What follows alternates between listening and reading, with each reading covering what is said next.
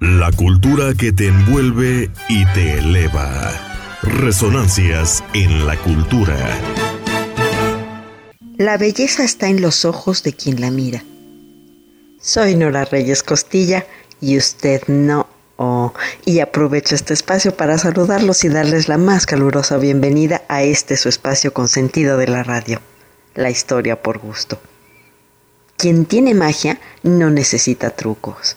Y es que en estos tiempos electorales tal parece que buscamos al mago más apto para que nos llene de ilusiones, de esperanzas, de confianza, en que las cosas mejorarán y serán para bien. Ya lo decía mi abuelita. Ten cuidado con lo que pides que se te puede cumplir. Así se reía mi abuelita. Y eso le pasó a México con don Antonio López de Santana, ese mago tan atractivo y carismático también conocido entre novelistas e intelectuales como el seductor de la patria, que en un abrir y cerrar de ojos, ¡tarán! México quedó a la mitad de su tamaño. Sí, señores, en lo que nos distraían con él. Mira mis ojos, mira mis ojos, solo mis ojos, nada más existe. Concéntrate en mis ojos y que nos dan baje. Así que además de buscar magos, hay que darnos cuenta que la magia también está en las cosas cotidianas, en las personas, en las palabras, en los días. Y déjeme y le cuento cuál fue el truco de magia más antiguo.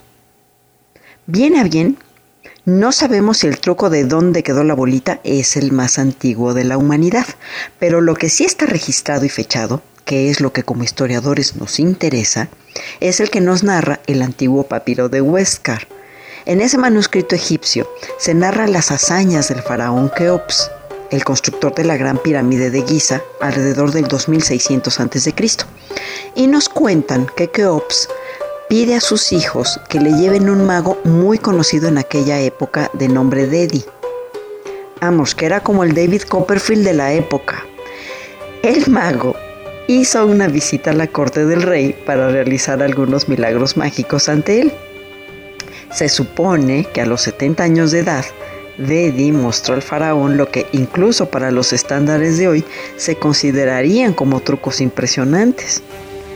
De acuerdo con el papiro, el mago cortó la cabeza de un ganso, de un pato y de un buey, y posteriormente las restauró volviéndolos a la vida. Pero cuando el rey le sugirió realizar la misma hazaña con un hombre, Dedi se negó y esto es una indicación de que Dedi no tenía los aparatos adecuados en la mano para llevar a cabo tal hazaña mágica. Esta historia está narrada en el papiro de Huéscar y se considera el truco de magia más antiguo que se conoce. Sustituir animales muertos por otros vivos se convertiría además en un clásico del ilusionismo. Así que recuerde que la magia es el arte de hacer ver lo que no existe y hacer que exista lo que no se ve. En la historia por gusto, lo invitamos a que abra los ojos, porque la magia está en cada rincón. Solo hay que observar atentamente. Y si usted no cree que hay magia en ese taxi vacío que pasa justo cuando más lo necesita, o que le traigan el cafecito a la cama cuando no lo espera, o que le regalen justo lo que necesitaba, ay entonces qué difícil y complicado es usted. Pero no se mueva, no se vaya y siga con nosotros en Facebook, dele like a nuestra página y síganos en nuestras noticias diarias. Se despide de ustedes Nora Reyes Costilla, que los espera. Hasta la próxima.